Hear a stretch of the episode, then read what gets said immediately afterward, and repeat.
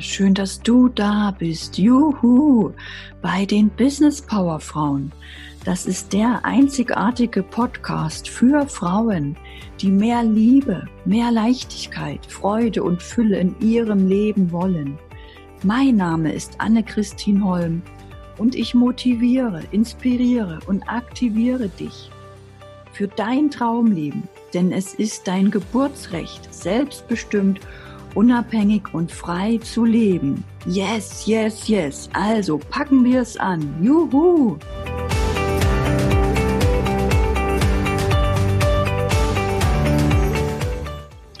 In der heutigen Episode spreche ich mit Kurt Tepperwein über seine Erfahrungen als Kind, über seine Ansichten, das Weltbild. Denn die Kindheit, die wir erleben, die geht in unser Unterbewusstsein und die ist wirklich, wirklich extrem entscheidend für unsere Entwicklung, weil wir ja fast nur aus dem Unterbewusstsein Entscheidungen treffen und leben. Deswegen freuen wir uns auf das Gespräch mit Kurt Tepperwein.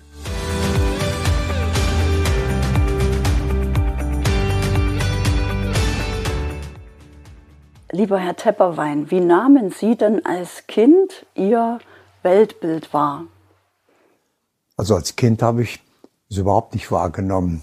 Wenn man auf die Welt kommt, weiß man ja nicht mal, dass es einen gibt, mhm. sondern sie schauen da raus und sie sehen ja erst noch keine Welt, weil da ist in Wirklichkeit gar keine Welt da. Da draußen ist nur Energie. Mhm. Und äh, ein Kind sieht da nur flirrende Lichtpunkte und muss sich dann erst, und dann kommt ein Bild machen von der Welt. Ab und zu beugt sich dann eine liebevolle Energie über äh, die Wiege oder wo das Kind auch immer sein mag. Und äh, im Laufe der Zeit erkennt man, ah, diese Energie, das ist meine Mutter. Mhm. Die ist mir angenehm, weil die, äh, wann immer ich ein Bedürfnis habe, die weiß, was ich brauche und dann geht's mir wieder gut, wenn die da war. Und so allmählich macht man sich ein Bild von der Welt. Und ganz früh kommt übrigens die Erfahrung, äh, so etwa mit drei Monaten schon, dass ich einen Einfluss habe auf die Welt, dass ich also was bewirken kann, weil irgendwann macht man die Erfahrung, da tauchen so kleine Zappelmänner vor den Augen auf und verschwinden wieder und sie wissen nicht, was das war. Sie wissen ja nicht, dass das ihre Hand war und ihre Finger. Aber irgendwann entdecken sie, ich kann machen, dass die kommen und ich kann machen, dass die verschwinden. Und da sind sie tagelang beschäftigt, das hervorzurufen und wieder zu beenden. Und da machen sie die unbewusste Erfahrung, ich bin ein Schöpfer. Ich bin der Welt nicht ausgeliefert. Ich kann hier Einfluss ausüben. Und dann, wenn äh, sie irgendein Unbehagen haben, dann brüllen sie los, auch schon nach ein paar Monaten oder früh. Und dann kommt dieses Wesen und beseitigt das Unbehagen. Und wieder machen sie die Erfahrung, ah, die Welt meint's gut mit mir. Äh, und viele behalten diese Erfahrung bei, auch als Erwachsene. Wenn ihnen was nicht passt, brüllen sie los. Weil das hat sich ja funkt das hat sich ja bewährt, ja.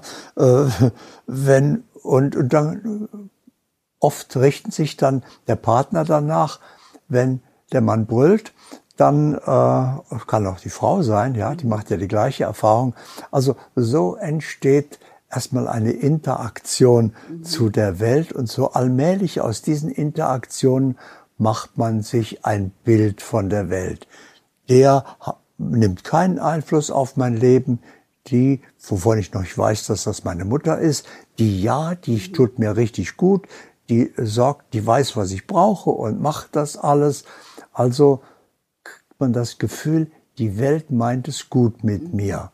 Oder eben nicht. Wenn äh, die Mutter das Geschrei stört und sich nicht drum kümmert, dann fühlt das Kind sich ausgeliefert, alleingelassen und so weiter. Und aus diesen frühkindlichen Erfahrungen entsteht unser Bild von der Welt. Mhm. Ja, also entweder ist das eine liebevolle Welt, die mir hilft, oder aber es ist eine Welt, die mich einfach da, ja, die nicht antwortet, die nicht reagiert und so weiter. Und da kriege ich eine Prägung und die ist für das ganze Leben entscheidend. Aber wenn diese Zappelmänner-Erfahrung im Vordergrund steht, dann kommt eben eine entscheidende Erfahrung. Ich kann in der Welt etwas bewirken. Und das ist auch für das ganze Leben entscheidend, ob wir diese Erfahrung machen oder ob wir uns nur ausgeliefert fühlen, ob das vergebliche Brüllen im Vordergrund steht und keiner kommt. Ja, dann fühle ich mich hilflos, ich kann ja nichts machen und so weiter. Und so entsteht unser Weltbild und das begleitet uns erstaunlicherweise das ganze Leben. Ja, und das begleitet uns unbewusst. Ne? Dessen Natürlich. wir, wir wissen ja nicht, mehr. dass wir uns ein Bild machen, genau. sondern wir erleben die Welt ebenso. Und mhm. jetzt kommt es darauf an, diese ersten Erfahrungen. Erlebe ich eine liebevolle Welt, die mich behütet und mir gut tut? Oder erlebe ich eine Welt, die überhaupt nicht reagiert, die mich meinem Schicksal überlässt? Ja. ja. Und, äh, mhm. und das, das sind sehr tiefgehende Erfahrungen, die bleiben ein Leben mhm. lang. Und wenn ich zum Beispiel zurückdenke, an was ich mich bewusst jetzt erinnern kann, wenn ich an meine Kindheit denke, sage ich immer so zum Spaß, ich bin in der grauen DDR aufgewachsen und als Kind habe ich mich so sehr nach Schokolade gesehnt. Wir hatten keine Schokolade, Zucker und ich als Kind, ich wusste immer, ich will diese Süßigkeiten, ich will sie irgendwie, aber ich hatte sie nicht. Und da denke ich jetzt noch bewusst manchmal daran zurück, Gibt es da bei Ihnen auch irgendwelche Erinnerungen an Ihre Kindheit, was jetzt gut oder nicht gut war, was Sie mit uns teilen möchten? Welchen Bereich der Kindheit meinen Sie? Früh oder? Sagen wir mal, ja, so vielleicht fünf, sechs Jahre alt, im Alter von fünf, sechs Jahren. Also im Alter von fünf, sechs Jahren, bin mit fünf Jahren schon zur Schule gekommen und äh, da hat meine Mutter mich hingebracht am ersten Tag, um mir zu zeigen, weil das so Kilometer anderthalb war, äh, einen kleinen Knirps zu zeigen, wo das überhaupt ist. Und äh, in der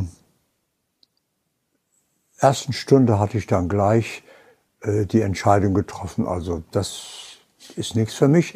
In der ersten Pause bin ich dann nach Hause gegangen sobald die mich die Tür aufgemacht haben, rausgelassen haben, hat meine Mutter gesagt, also da muss ich nicht mehr hin, das ist überhaupt nicht interessant. Mhm. Dummerweise war meine Mutter anderer Meinung da und hat mich dann wieder hingeschickt und naja, dann bin ich, da ich ein gehorsames Kind war, bin ich halt hingegangen, wenn das doch sein muss, ja, aber dann habe ich es schätzen gelernt, habe gesagt, das Beste, habe gelernt, wirklich aus jeder Situation gleich in dieser Phase das Beste daraus zu machen. Also was kann man hier machen?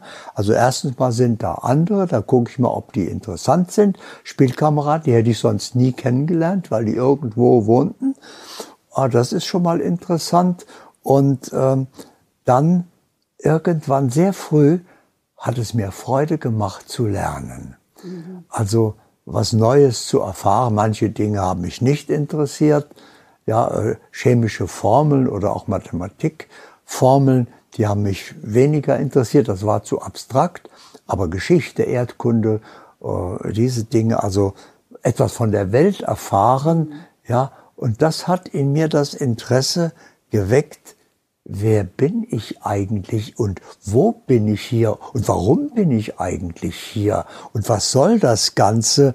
Äh, also ich will ja gleich das Richtige tun, aber in der Schule, die Lehrer haben mir nicht gesagt, was der Sinn des Lebens ist. Meine Mutter hat es mir nicht gesagt, aber ich habe mich dafür interessiert. Und der zweite Impuls kam, der mir im Bewusstsein ist, mit 17. Da war ich ganz normaler Junge, hatte die ganz normalen Probleme, die ein Teenager hat. Ich war verliebt äh, und äh, viel zu schüchtern, der das zu sagen. Und natürlich kamen wir deswegen nicht zusammen. Ich habe mir ja nicht mal getraut hinzugucken. Und äh, gleichzeitig habe ich geträumt von einem Motorrad. Aber ich hatte mit 17 eine Mark Wochentaschengeld. Ich hätte also nicht mal das Benzin bezahlen können. Also ein unerreichbarer Traum. Und da habe ich mich ganz bewusst gefragt, also ich lebe, ich habe hier, andere haben ja auch so Wünsche, Probleme, Hoffnungen, Ziele, aber wie soll ich die erreichen? Ich kann das Mädchen nicht erreichen, was ich will, ich kann das Motorrad nicht kriegen, da müsste doch jetzt jemand kommen und müsste mir erklären, wie das Leben funktioniert. Wie löse ich meine Probleme? Wie erfülle ich mir meine Wünsche? Wie erreiche ich meine Ziele? Also, nach wel ich spiele hier ein Spiel des Lebens, aber ich kenne die Spielregeln nicht. Und keiner sagt mir Bescheid. In der Schule lerne ich, äh, wer in Afrika gerade Häuptling ist und solche Dinge, die ich unmittelbar jeden Tag in meinem Leben brauche. Äh, aber nicht, wie ich meine Probleme löse. Und da habe ich immer drauf gewartet, hab, da muss ja einer kommen. Und da habe ich bei jedem, jeder neuen Begegnung immer gedacht, bist du das jetzt, auf den ich warte? Erklärst du mir, wie das hier funktioniert? Aber die erklärten das nicht. Und ein halbes Jahr später, als ich war noch 17, irgendwann tauchte die Erfahrung Meditation auf. Ich hatte das Wort noch nie gehört und jemand erklärte mir, was das ist. Also still sitzen, nach innen hören und das konnte ich gleich irgendwie. Die Innenwelt war da und äh, da gleich beim ersten Mal hatte ich dann einen kleinen Berg. Da bin ich raufgestiegen. Da war eine Blockhütte, paar Birken dahinter. Bin ich reingegangen. Da war nur ein Raum, ein thronartiger Sessel und da saß ein alter weiser Mann. Und dann habe ich den gefragt, äh, bist du es, der mir das Leben erklärt? Und dann hat er gesagt, wenn du glaubst, dass ich es bin, dann bin ich das. Ja, sage ich dann, also wie mal? Und dann hatte ich natürlich tausend Fragen. Dann hat er gesagt, Moment, eine nach der anderen.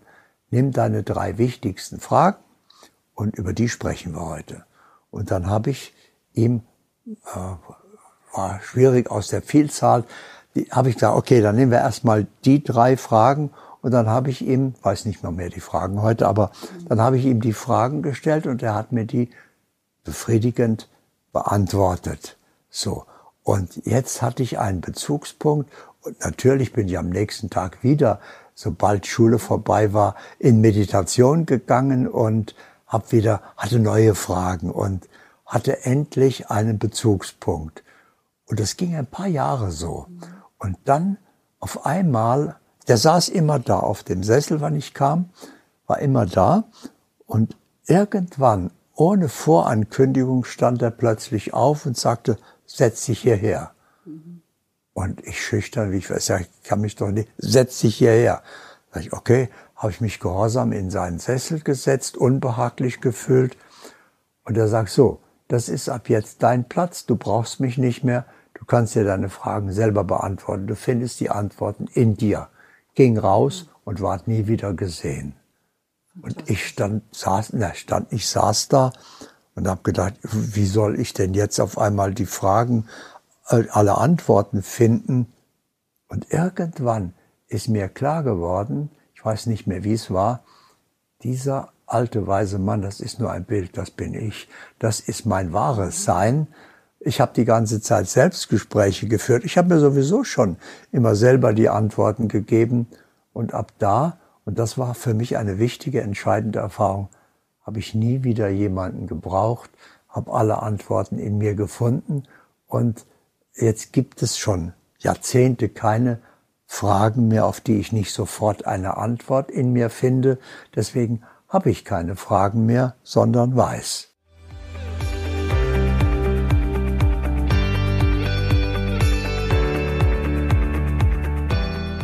Danke, dass du für deinen Traum gehst. Yeah, danke für deinen Mut, deinem Herzen zu folgen, dich groß zu denken. Denn die Welt braucht und liebt dich in deiner vollen Größe. Yes, yes, yes. Schreib mir, wo und wie du arbeiten willst. Schreib mir, welche Projekte du realisieren willst. Tritt ein in die Facebook-Gruppe der Business Power Frauen. Die findest du in den Show Notes und auf meiner Homepage, wo du auch das aktuelle Buch findest. Teile den Podcast mit anderen Frauen. Lass uns die Botschaft für ein selbstbestimmtes Leben in die Welt hinaustragen. Yes!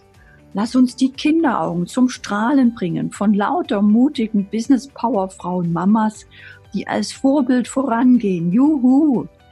Bis zur nächsten Woche. Danke, danke, danke schön. Deine Anne-Christine Holm.